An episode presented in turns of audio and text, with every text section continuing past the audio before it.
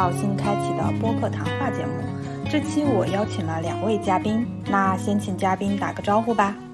好的，好，大家好，我是王鹏飞，然后我目前就职于一家自主品牌，然后目前正在一个海外项目上从事出海的一些相关的工作，很高兴与大家在这个播客的这个平台上与大家呃分享一些自己的观点。呃，大家好，呃，我是一家全球几个品牌的在中国的集团公司，主要是负责做这个汽车相关的出海的供应链和物流这一块的业务，包括滚装，包括这个端到端的物流这一块。也非常高兴今天有机会和大家一起讨论讨论现在这个汽车出海这一块的一个趋势。好的，好的，那再次欢迎鹏飞和 Alex。我们这期的播客主题是关于新能源汽车出海，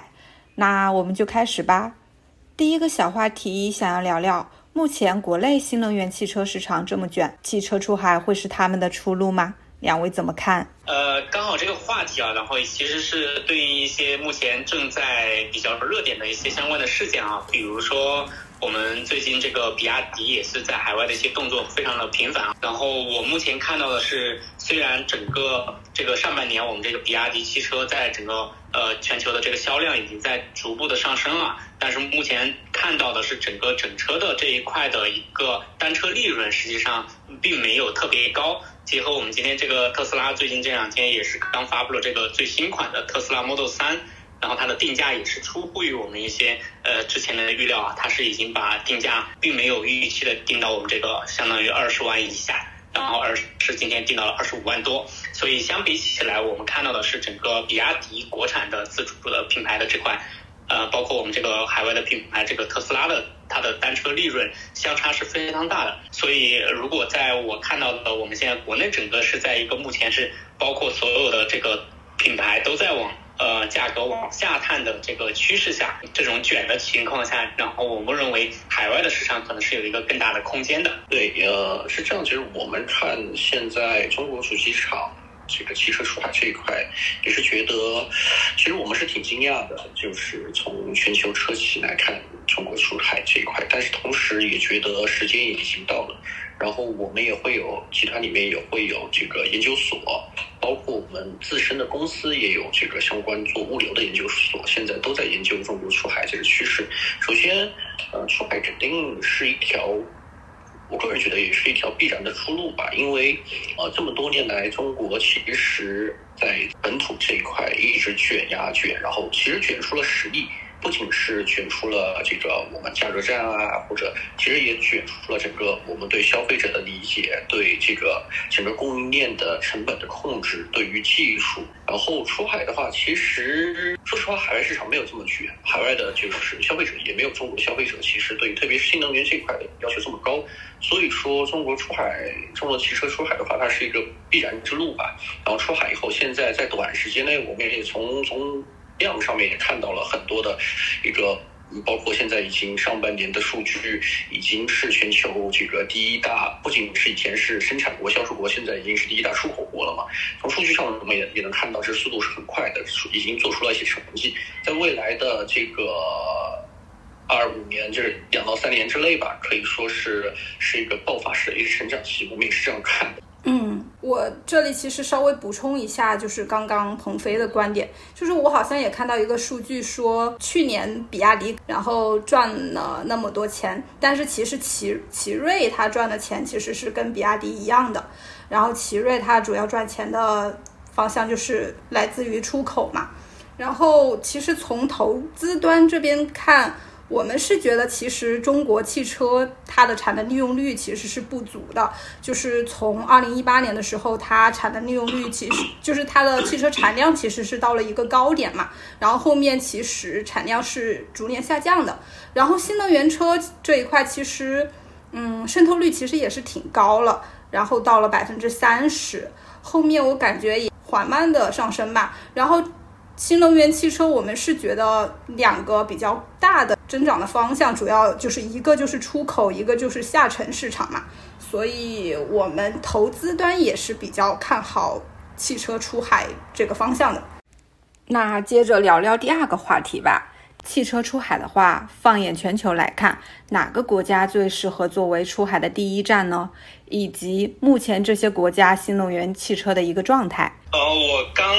呃，可能是有一个点哈，就是说现在整个这个出海，然后大家也是很关注嘛。那整个这个出海的状态来说，我认为现在目前看到的整个是出海，它可能第一步倾向于是更多的是出口啊，因为出口其实并不等于出海。然后这是第一个很重要的一个点。那我们现在其实更多的是站在这个出海的第一步，就是怎么样去更好的把国内产的这些电动车卖到海外的市场。然后这个海外的市场当中又有哪一些？就结合我们刚刚思婷有聊到的这些。然后我可能是有一个数据哈，就可能跟大家分享一下，就是从我们。来自于易欧智库这边去年整理的一个大概二零二二年中国整车出口它这个地域的销量占比哈，其实目前看起来整个海外出口量最大的是亚洲，大概是占到百分之三十六，然后第二排是欧洲，大概百分之二十六，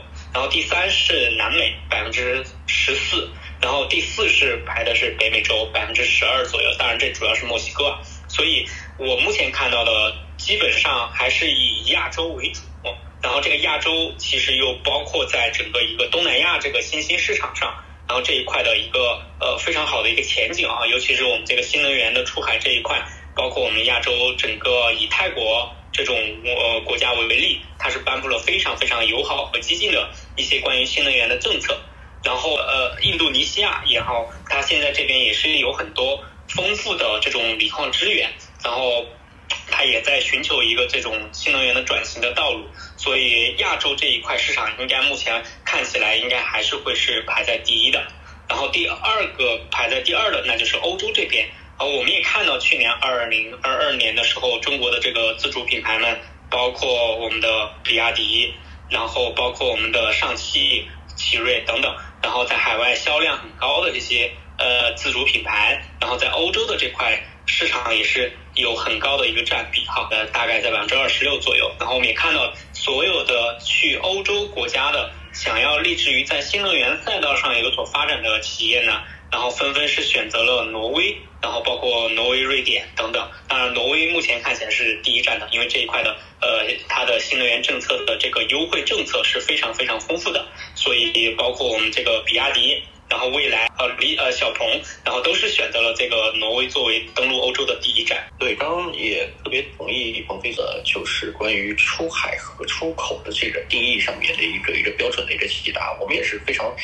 就是认同这点，就是我们所谓的车企出海，其实指的是我在海我进军这个海外，在海外建厂我。本地化、属地化生产，包括带着我的供应链过去，我作为当地的一个生产、当地销售，甚至在当地在出口，我们。把它称作为出真正的出海。现在主要的现在可能是中国这边车企出海，主要是在第一阶段啊，就是出口整车出口的这个第一阶段。未来我们可以还，因为现在其实在这阶段之前还有个零点五阶段，就是说我们刚提到，比如说像奇瑞，它可能是一种一种贸易或者不为就是大众所知的等等汽车的这种贸易方式，比如说我把车架或者说呃 DKD、SKD 委托到当地的这个这个南美。也好，巴西、巴西这边，还有就是中东、中东，还有非洲这边，一些其实奇瑞是这样子做的。据我们所知啊，现在大多数车企已经走到第一阶段，就是说我整车 CPU 现在出海，等到后面现在像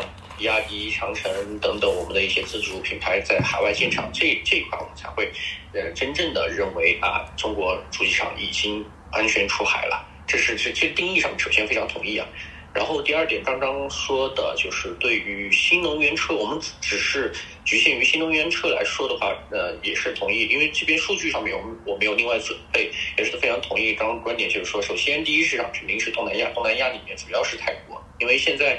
呃，可以看到未来几年的这个主要的中国主机厂的一个重心就会放在泰国，因为现在至少这个官宣的要在泰国建厂的已经可能超过了。呃，已经建厂的已经有两家，然后呃，官宣建厂的已经也超过三家以上了。所以说，真正出海的第一站，我们也认为是东南亚里面的泰国，因为这包括政策上面，包括呃地理上面也很接近，然后包括整个这个市场上对于车型啊等等的接受度啊等等，我们也认为是泰国这边。然后第二个地方可能就是欧洲这一块，哦，但是欧洲我们不认为速度也会有那么快，因为欧洲。虽然说前面会有一些刚刚提到的，像像挪威、瑞典这些一些呃这些国家对于新能源的政策，它可能比较轻，就是新新能源这一块，就是进军进第一步进去可能比较好。但是欧洲整个欧洲这一块的新能源的产业链也好，或者这当地就是这个消费者的接受度也好，包括充电桩这些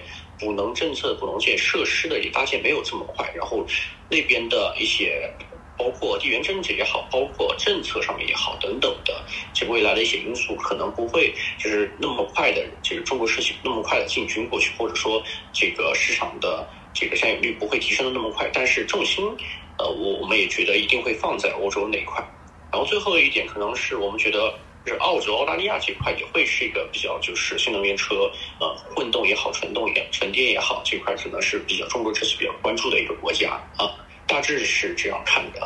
嗯，是的，就是第一个是东南亚，然后第二个是欧洲，第三个是澳洲嘛。那东南亚是不是新能源汽车它其实渗透率还不是很高啊？就是相对于其他国家来说。呃，目前看到的话，其实泰国这一片的渗透率它已经呃已经起来了哈，就是包括它现在颁布的一个整个它的这个进出口的这种优惠啊，包括本地是对新能源政策。的一个扶持，所以在泰国这片的它的新能源的呃一个普及率是我们看到很很快的在增长啊。呃，我们也聊到，刚刚也提到一个国家是印尼，然后我大概了解到是它这边它也针对一个企业哈所得税的一个减免，就是要求你符合一定这种要求的新能源的汽车生产项目呢，它会得到不同程度的这种所得税的减免。就是大概会在五到二十年年不等哈，所以在这种趋势下呢，也是有希望看到更多的新能源的汽车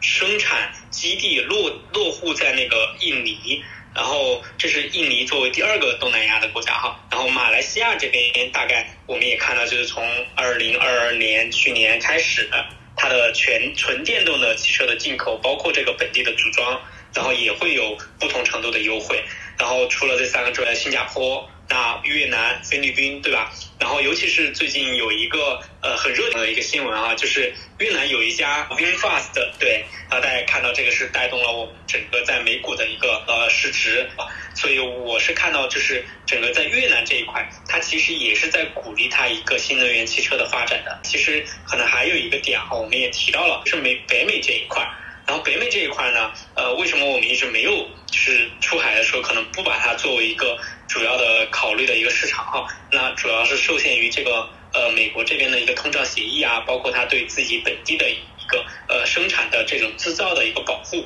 我们看到北美市场呢，目前整车出口它其实没有一个很好的趋势，但是随着这个特斯拉的在墨西哥的一个建厂啊，呃这种这种超级工厂落地呢，那也会有很多的这个特斯拉产业链上的中国本土的供应商。纷纷在墨西哥选择了布局，所以我觉得，如果说是呃命题是整个中国汽车产业的出海的话，那其实墨西哥也算是呃对应着这些零部件供应商的这个出海呢，也算是其中的一份子。嗯，其实就是慢慢的一步一步，我们先从近的，比如说东南亚呀，然后到欧洲啊，到澳洲啊，然后再到墨西哥呀、美国啊这边。我觉得东南亚好像还有一点比较好的，就是它人口多，市场比较大，而且感觉它都很年轻化，而且我感觉对品牌的接受程度更高一点，就是不像欧洲啊那些对品牌的接受程度可能没有那么高，而且好像就是东南亚以前都主要是日系和韩系的车嘛，我感觉我们可以从这一部分开始慢慢的替代一下他们。然后下面一个话题想要聊聊，就是出海过程中比较大的困难是什么？其实就是肯定每个国家遇到的困难和挑战都是不一样的嘛。那这个问题就是可两位嘉宾可以从宏观和微观的角度都可以聊聊。OK，那这个我先说吧，因为 出海上面技术上的这东西，可能我们不是我这边不是很熟悉，等会儿可以听听其他意见分享。然后我们从一些宏宏观或者说一些这么多年的经验上面，其实可以做一些就是交流的话，首先出海这一块的话，你的产品是否有竞争力，这是很大的一个因素。但是就中国的产品，现在我们在以 CBU 就整车的形式出口的时候，其实我们也可以看到。中国，我们已经把我们的供应链做的相对就是全球，因为我们是全球这个制造大国嘛，所以说我们的供应链做的已经在国内已经做的挺好了。我们的在国内生产车子，在海外。进行销售的时候，我们本身的产品其实是相对是有竞争力，包括刚刚提到的在东南亚，呃，年轻人对于新的事物、对新的品牌、对于中国品牌的这个、这个、这个、这个接受度其实比较高。我们的品牌，我们出海了，特别是像比如说像比亚迪这样的品牌，出海了以后发现，哎，我们比想象中的要强，就这块是现在普遍。大家在中在中国品牌在出海的时候，觉得相对现在现在环节做的还可以的，但是本身这个其实是个在第二阶段，如果说我们把整个供应链搬到海外以后，这个其实是非常。难做的一件事情就是你要把你的产品在本地生产，在本地的供应链，就是把供应链带过去，然后并且做到有产品力，这是是一个非常难的一件事情。就是说，呃，对于汽车品牌，你的这个品牌在当地的消费者是怎么认为、认知你是品牌的？你是品牌的所有对于当地的文化，对于当于当地的无论是啊男性消费者或者年轻一代或者女性消费者等等，是否有这种属地化的这些营销这一块，整个。其实是不是作为一个中国品牌，而是作为一个全球品牌去做这些营销的这块，我们觉得会是比较难的一件事情。但是从现在来看的话，包括像像中国现在比亚迪这块，应该是做的还是还可以的。作为一个全球化的一个品牌的初步的一个营销，这首先是个难点。第二点就是我们想说的，就是这边我想说的是。呃，出海的时候，无论是在一阶段你整车出海，还是二阶段全供应链，包括你的工厂建当地的时候，整个这这个供应链加上物流这一块，如何确保你的呃整个这供应链的成本是有竞争力的？就是你物流费也好，你的零部件的所有的供应链这块的成本能做下来。第二就是能保证这个你的整车也好，你零部件也好，能在你。按照你的生产要求，能及时的、经济的到国外同步的运运输到国外这一块供应链，我们觉得是非常重要的。因为实际上现在，包括我们自身在内，还有所有的很多的这个全球大品牌，现在在海外，他们能卖多少辆车，其实不是不仅仅是由他们的生产力、生产的效率，包括这个呃是营销和这个当地的经销商网络来决定。很大程度上是由这个物流这一块，包括供应链这一块的一个是否能有这健全的网络，有这个能搭建有竞争力的、一个低成本的这样子一个物流的系统来决定。所以说，等真正就出海的时候，这块的呃一些就是包括物流的运力啊，包括就是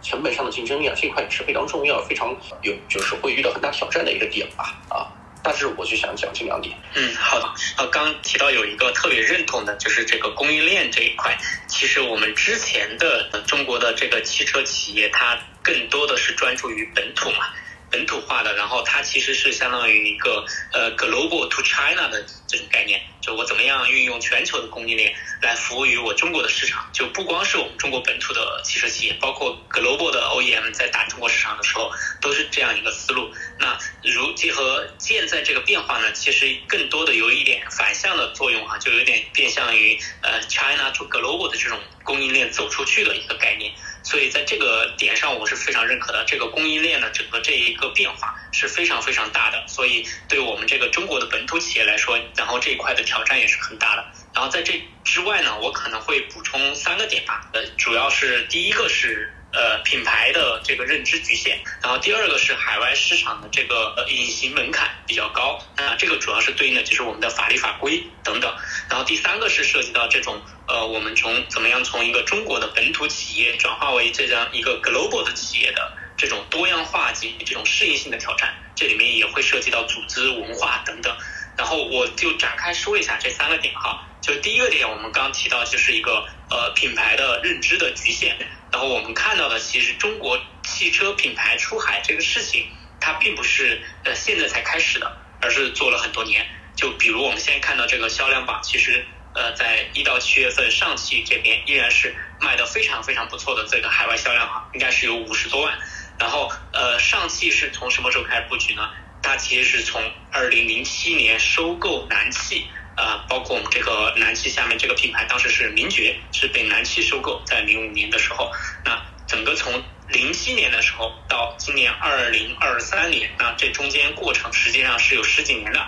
然后做一直在专注在做出海这个事情，所以才有了借助于原来名爵在海外市场的品牌认知度，然后打开了这个海外的一个市场。上汽采用的是一个在原本海外市场就比较有认可度和知名度的品牌，然后采用收购的方式去直接打开了这个市场。那对应我们接下来这个中国的本土企业，它可能会比较难的一点，你比如说我们现在比亚迪也是从二零二零年开始就频繁的往外出海。那怎么样在海外建立比亚迪自己的这种品牌认知？那这个就是一个比较困难的一个一个事情哈。当然，我个人认为这里面是有一些呃不不一样的一些方法的。你比如说，我们这个海外其实是有很大一个华人群体的，然后华人群体目前对整个中国自主品牌的一个认可度，目前也是处于一个非常高的地步的，就是中国本土造的这种呃智能化的电动车。然后接受度、认可度都是非常高的，所以如何利用好这个海外华人的这样一个大群体，然后打开我们这个海外市场的第一步，然后我认为可能是解决第一个困难，就是这个品牌认知局限的这个困难的一个比较有力的手段啊。然后第二个我认为比较难的挑战啊，大的挑战就是涉及到这个海外市场这个隐形门槛比较高。那这个隐形门槛我们刚刚也提到了，就是这种法规。呃，这里面法规我可以具体举两个例子哈，比如说欧盟这边最著名的两个吧，就是一个是它的这个碳排放要求是说，大概在二零二二零三五年的时候，会要求这个碳排放达到呃零的这个状态的话，那其实是要求我整个在欧洲销售的这个呃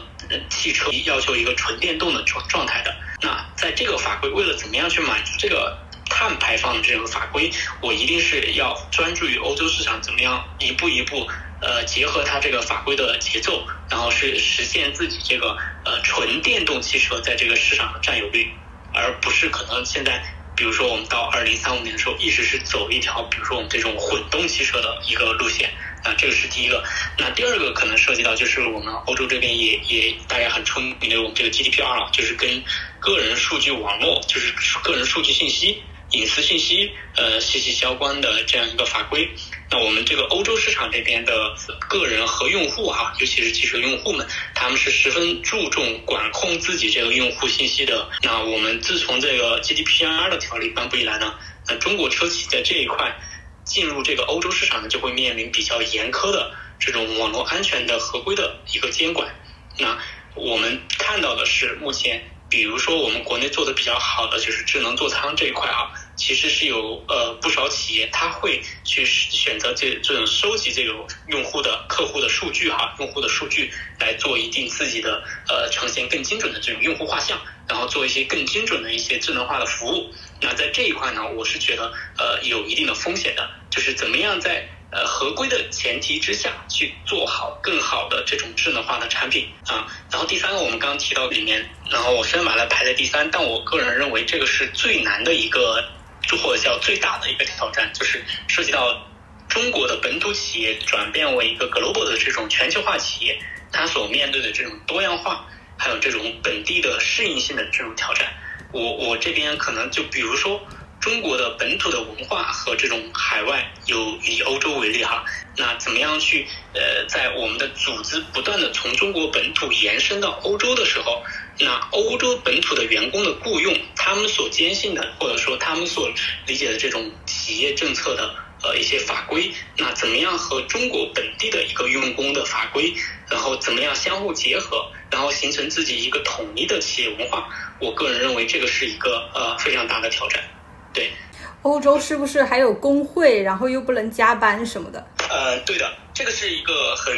呃很大的区别哈，就是我们的回应刚刚那个课题的一开始的一个问题，就是中国目前呃这么卷哈，那这种卷是不是能够带给全球呢？然后那首先你带到欧洲的时候，这个卷可能就是遇到了一个它的当地的一个用工法规的一一个挑战。那在这里面的时候，我们看到的在欧洲的，包包括我们在国内也有很多外企嘛。那在这一块呢，其实外企它更坚信的是这种呃以人文为本的这种概念哈，怎么样呃打造一个尊重个人、适度授权，然后呃鼓励创新的这样一种企业文化。那这个是目前我看到的中国出海的这些乘用车的这个企业的一个短板哈。嗯，刚刚鹏飞你说的那个欧洲就是用户数据收集这个法规是已经实施了吗？呃，对，这个是欧洲很有名的，就是个人隐私数据的保护条例。那就是比如说我们是可以收集，但是要放在欧洲的本地云上用使用这个数据吗？还是说就是收集也不合规？呃，这里面分两个哈，第一个是呃收集，就是数据的收集，然后你刚问到第二个是存储，然后这两个嗯逻辑背后都对应一个你的这个数据的最后的使用，它是出于什么目的？那是在欧盟这个 GDPR 的这个保护条例的法规下规定下啊，它是严格禁止呃对这些数据进行商业化的使用的。好的，嗯。我感觉就是欧洲的法规越来越难了呀，好像说八月十七号又有一个电池回收的法规也生效了。嗯，对，这个这个其实我觉得这个是一个呃很就是越来越越来越明确的一个趋势吧，就是比如说啊，我们当年其实，在欧洲的企业汽车厂然后进入中国的时候，我们也会颁颁布相应的一些。要求欧洲的企业遵守我们本地的法规，比如说我们也有本地的自己的一个排放的一个法规，呃，包括我们也有要求他们，如果说要在中国本地呃建厂的话，我们是必须要求是需要以采用这个合资的这种方法，对吧？这个类似的都是呃有的。然后那现在反过来就是从 global 到 China，我们当年这么做的，我们现在从 China global，那我们现在也会遇到呃全球化各地的，因为各种各样的文化背景和它的这种。对，甚至贸易保护的一些呃一些诉求，然后导致我们在面临呃进入其他市场的时候这样的一个门槛。举个例子，我们在本地在新能源车这个本地啊，就是中国，它是也有一个自己的法规的，就是叫新能源的实时监控法规，然后这个也是国家颁布的，就是。它会叫 GPT 三二九二九三二九六零哈这样一个一个标准，然后它会实时的去采集你所有新能源的数据，然后发送到我们国家的这个后台，然后用于做一个新能源汽车的数据监控。那同样的，如果你到欧洲去的话，那欧洲市场它会是呃针对你所有在你出厂的这个汽车上，它会出于对人的安全的保护，然后颁布了一个这种叫 emergency call 的这样一个法规，就是你在出厂之后，你的所有车原装前装都是需要有一个 emergency call 这样一个功能的。那对应的就是会涉及到你的整个车上的一个呃 telematics box 这样一个设置。那就以及它就必须变成一个钱庄的部件。嗯，就是感觉就是欧洲又想我们去，又想保护一下他们自己的企业。嗯，对，因为整个汽车行业它其实它是影响到一个国计民生的一个行业，因为这个行业是确实是很庞大的，它会影响上下游呃很多很多人的就业。那在我看来。当你的汽车占有量占到一个市场的一个百分比之后，就我们刚说的出口这个事情，它可能就不再成立了，因为呃，它可能本地的一个就类比于当年一九八零年代，那我们这个日本日系车出海北美市场的时候，它就遇到了这个美国的贸易限制。那在八零年代的时候，那就美国很明确就限限制了，就是说我你日本的汽车，然后我每年限制进口多少多少辆。那在一九八零年代之后，那日系车在这种呃贸易的这种呃呃法规之下，导致是它必须要去呃北美市场本土进行一个工厂的一个设置，然后来为本土化的市场进行本土化的生汽车的生产。嗯，明白。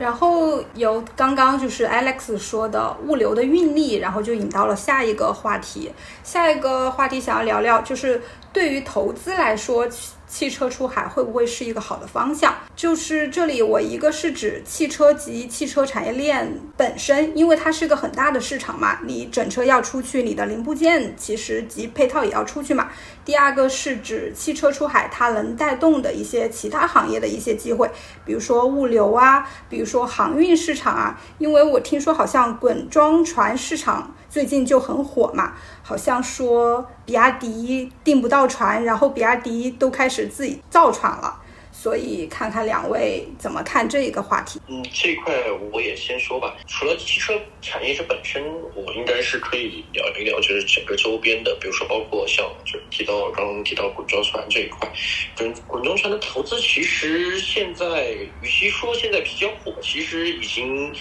已经错过了时间，就是这个投资深圳投资这点嘛，因为它已经是在高点的高点的又高点，就是一直在往上面走。然后刚刚提到像包括中国的主机厂也好，我们比亚迪，还有包括奇瑞等等，现在主机厂已经自己去造船，这个已经是现在造的也有，然后可能就是呃这个自己去包船等等去确保，其实所有的呃这些的行为都是为了确保它出海的时候真正它。呃，可以把自己的车子以安全、有保障而且经济的方式让它送出去。呃，滚装船这一块的话，因为本身是一个全球是个垄断的一个市场，是个寡头市场，由全球有大概五家左右的日韩系和欧系的这个船公司去控制了全球的这个滚装的一些就是汽车船的运输的一些运力。这之前大多数的是从这个出呃，当然它是一个全球的网络这样子一个运作嘛，但大多数因为 global to China 是我们的 BBA，就是从海外到中国的这个路线，而中国出去的相对比较少，而且它出的路线和和欧洲过来路线可能嗯不是很相同，而现在就未来我们可以看到大多数的这些运力会集中在这个亚洲这，就是这。运力会从亚洲这边往往外走，包括日韩，包括未来我们可以看到中国这边的出海的这所有的这个需求，就是对于滚装的需求。所以说现在已经呃，大家对这块的认知就是，我如果要出海的话，这块的无论是投资也好，我我无论用什么样子方式，我都得呃确保住我自身的这个运力，这样子我才能在海外有我的有车卖。所以说，已经自身已经开始下海造船。包括其实这这个事情和在其他产业其实也差不多，包括可以看到沃尔沃尔玛自己也他自己也下就是这个下了买了一艘船来确保它的运力，能让它在全球的所有的它的超市能有它的供应链，能把它的货送出去。因为之前我们在疫情的前两年的时候，也在集装箱船这块也出现了运力很很大的一个问题，没有得到供应链没有得到保障。所以说这块的投资的话。我们已经呃，无论是主机厂还是各个中国的这个物流也好，这个船公司也好，也都已经做稳了这个投资。而现在如果说现在还没有去做这块投资的话，可能未来这个，因为我因为有些就是我们的呃，可能在这个整个产业链上面的位置的不同嘛。一些就相对呃体量比较小的这些公司的话，它未来想出海的话，可能在运力的保障、运力的保障这一块就会产生可以预见的可以产生一些问题。而真正像比较大型的，或者说我下定决心需要做出海这些工作的一些头部的一些公司，它已经在这块已经做稳了他们的投资，未来他们也预见了这样的市场的一个趋势一个变化。混装大大致是这样子一个一个情况。呃，我这边可能有一个思考，最近就是关于整个整车的乘用车的出海，它其实是能带来一个上产业链的这个上下游的一个比较大的机会的。那我们目前看到的整个新能源汽车，它其实类似于一个第四次的这个就是汽车的变革的这样一个大的风口。那这个第四次，它其实有点相当于，呃，中国的这种呃，类似于我们把原来的这种呃叫消耗品的这样一个汽车的这种属性啊，然后变成了一个类似于一个消费品的这样一个一个属性。那更趋近于就是它一个消费电子这样一个方向。如果说原消费电子产业链上的这些上下游的这些企业，它能够积极的去拥抱拥抱这个进入这个整车这个行业啊。就是新能源乘用车这个产业链，那其实这里面也会对应的孕育而生，可能会有一些不错的企业结合它原来这个行业的一个技术门槛，然后嗯，成为这个我们这个乘用车行业的一块的比较大的一个 Tier One 或者 Tier Two 的机会。嗯，明白。就是说，以前做消费电子的企业，现在去做新能源汽车，然后也可以关注一下这里面的一些投资机会。然后我想继续请教一下，呃，滚装船渗透率，我看现在应该还是很低呀，就是已经不是一个好的投资机会了嘛？是因为大家就是比如说主机厂已经发现了这个问题，已经开始投了嘛？是这样子的，就是这个。全球的滚装的船的数量在很这么多年其实没有太大的一个变化的，因为全它是一个一个重资产的一个行业，比较成熟稳定的封闭的一个市场是吧？对，比较封闭的一个市场，它的自有自有它的体系，然后中国没有参与这方面投资，也是由于这呃就我们刚刚说的之前中国的出口大多数是小批量，而且是比较分散的，到非洲、到中东、到南美的一些部分的一些国家。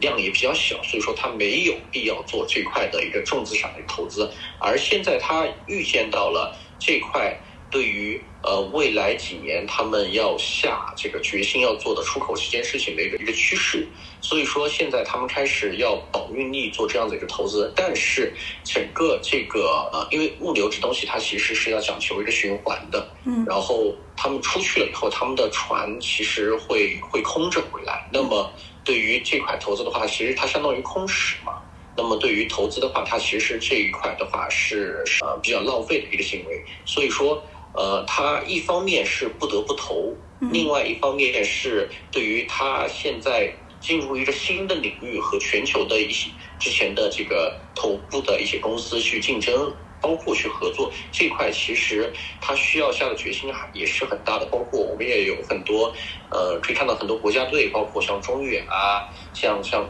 很多就国家队去下海去做一些这方面的投资，已经已经正在做了。但是未来它其实现在我们认为现在就是未来到二六年、二七年有就是会产生运力，其实相对还是相对饱和。另外就是现在的这个船的这个价格。无论是造价还是说二手船的租价，是个非常高的一个一个一个高点，嗯，所以大家都是不忍心在这个高点去下手再去做这个投这块的投资，所以说可以看到，虽然说我现在这市场还是很缺运力，可能一直要缺到二五二二六点左右，但是大家都嗯，对于现在一个比较高就是高位的这个你看投资，大家都相对比较谨慎。呃，该投的也都投过，该见的也都见过，而且现在的投资出的这船是两两三年以后这个船才会出来，不是说我今天造了船，我明天就可以用，就是两三年以后中国的出海这个情况怎么变，是否会今年四百万台，明年五百万台，后年或者什么时候达到一千万台等等，这个趋势是否会延延续？大家现在正在说的，我去。呃，这个进军这几个国家，或者说，或者说我到某某某国家去进场，这件事情是否能顺利的实现？这块大家其实还是有点有点不就是蛮不稳的。所以说，对于这块在高位的投资，大家还是相对都比较谨慎的。我是这样看。嗯，那不管是从价格上面来看，还是从经济性来看，感觉就是只有那种很头部的大的公司才能承担得起啊，小公司真的参与不了啊。首先。自身要有自身的体量。第二，我下决心要做全球化这件事。第三，而且还需要用运用一些金融的杠杆去做这样的事情，才能才能做这样投投资。而且需要有国家的队的支持，包括地方政府的支持等等这一块。但是这这东西也没有办法不做，因为就像我们刚刚讲，现在这汽车出口和汽车产业等等是国家在支持的一个产业，所以说这一块的运力的保障。这每个国家都一样，包括欧洲也好，包括日韩系也好，都会有自己的国家队和国家支持的这样一些一些头部企业去做这样子做这样子一件事情。那它这个海运市场以前一直那么稳定，运力也没有紧张，是不是？因为我看好像中国前几年其实汽车出海的数据也就每年都很稳定，维持在一百万台左右，是不是？因为国内新能源车市场它就是。突然的一下爆发了，所以就是海运这一块没有跟上这个原因啊。对，有这块的原因。呃，首先中国的成长的速度太快，然后第二就是讲物流这一块的时候，我们还讲了地理的很多很多东西。其实这块跟呃亚洲这边，包括日韩中这这三个国家，从地理就是出海的角度来讲，其实它路线是相同的。这三个国家在同时，包括韩国也是在。呃，去年、今年的出海的数据有大幅的增增长，所以说但是这这三个国家用的运力现在都是依托于大多数是依托于日韩系的这个运力，所以说中国就会更感觉到我们中国企业出海更感觉到有一定的这个挑战。未来我要这个运力呃的保障的话，首先我需要国家队需要这个呃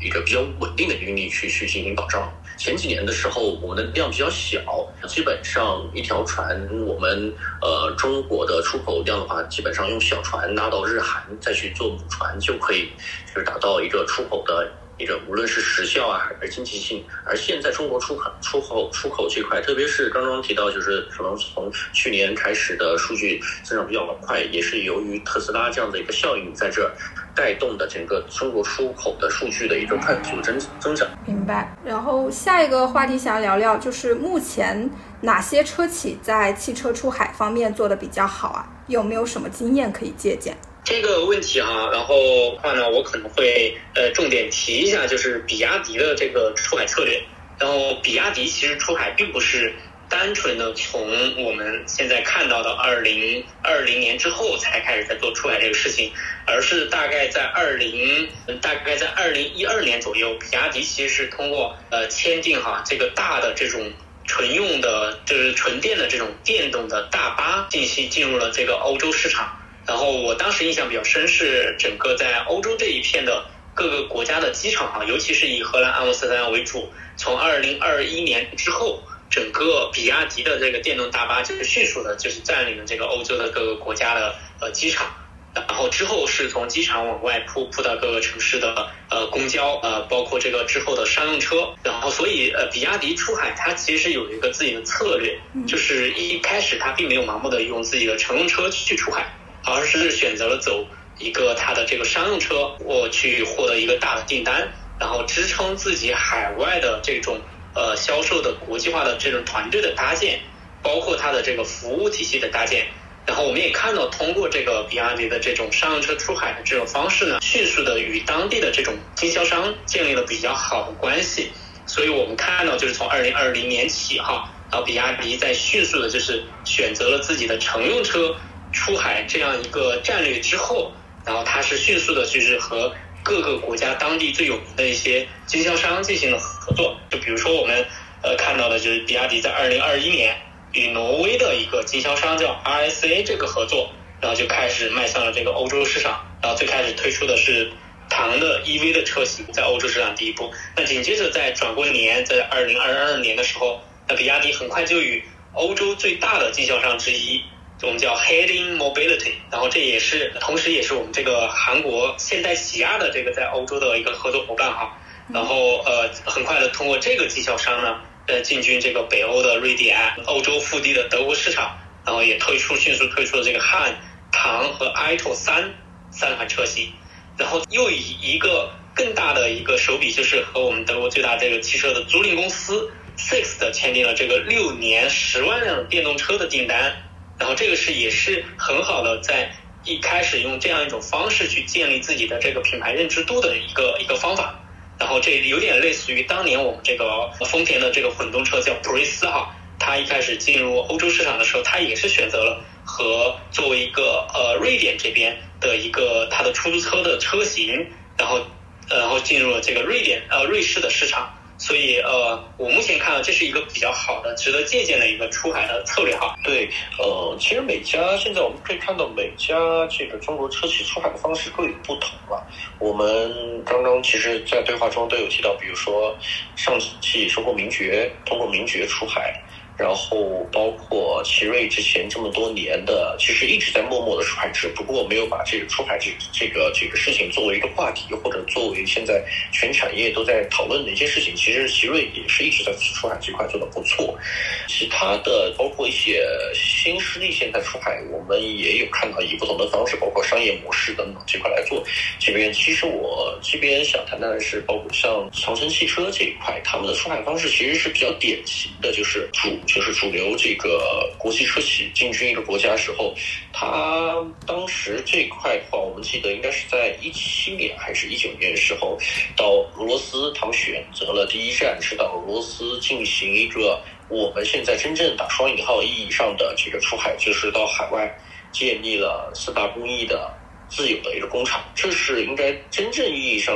中国车企到海外。大胆的去去去建立这样自有的工厂，然后出海在那边进行本地化生产的，好像应该是第一站。据我们据我回忆啊，然后其实对于中国主机厂来说，其实是一件非常了不起、非常非常非常勇敢的一件事情。然后。可以看到后面也有追加投资，也有包括一些发动机工厂，包括一些供应链往这边往俄罗斯跑的这个呃一些事情，包括可能从去年开始，由于我们一些众所周知的一些原因，呃，现在的这个工厂呃的运转啊，包括当地的销量，其实做的是非常好的。然后第二步，他们又选择在现在泰国建立工厂，并且已经也也已经是实现本地化量产，就是这种意义上的这种。呃，非常纯粹意义上的那种出海，是我们在中国主机厂里面相对比较少见。而这种模式，可能未来在呃，包括像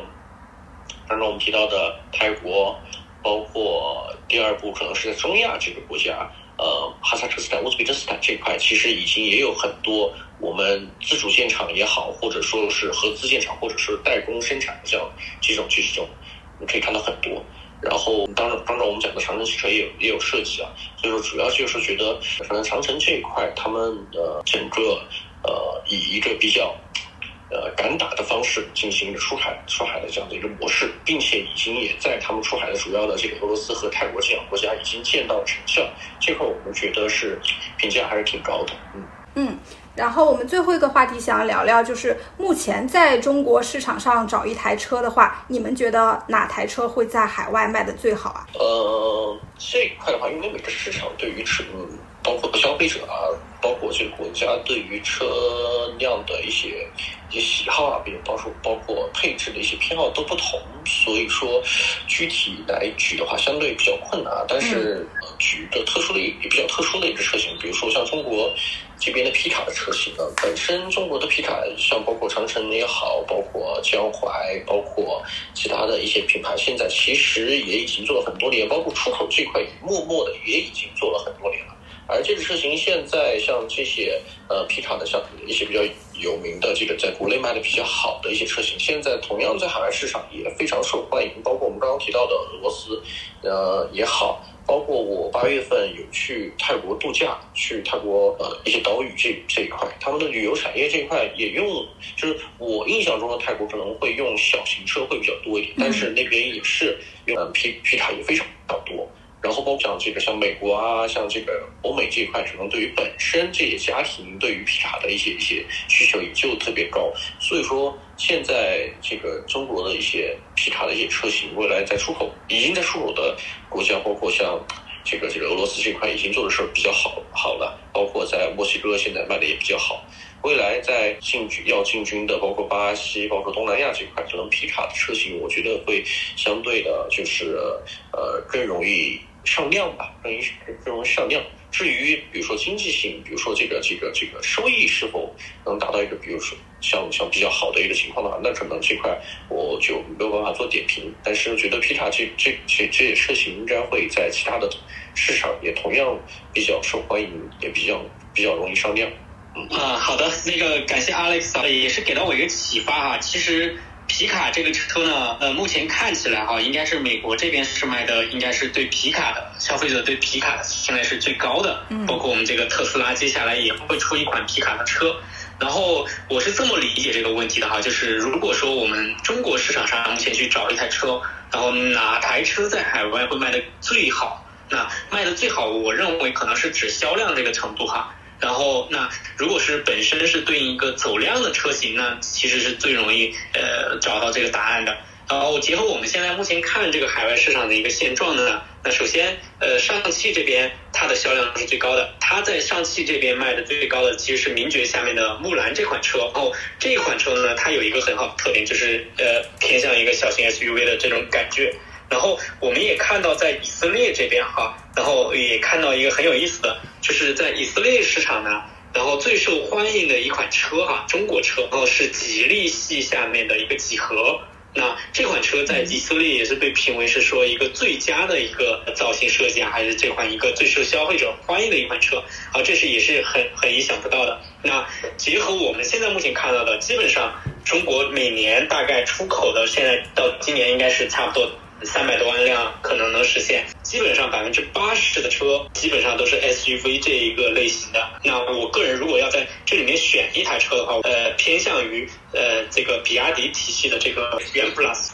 然后这个是已经在国内市场得到验证哈。当然，这个在海外现在是叫 i t o 三，在泰国市场叫 i t o 三，在欧洲市场也叫 i t o 三。呃，我个人认为这辆车在海外应该会卖的比较好。谢谢两位